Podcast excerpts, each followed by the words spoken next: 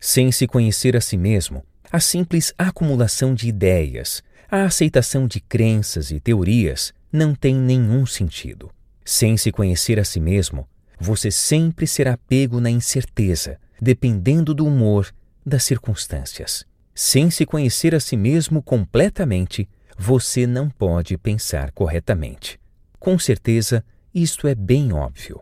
Se eu não sei quais são os meus motivos, minhas intenções, meu histórico pessoal, meus pensamentos e sentimentos particulares, como é que posso concordar ou discordar de outra pessoa? Como posso avaliar ou estabelecer minha relação com outra pessoa?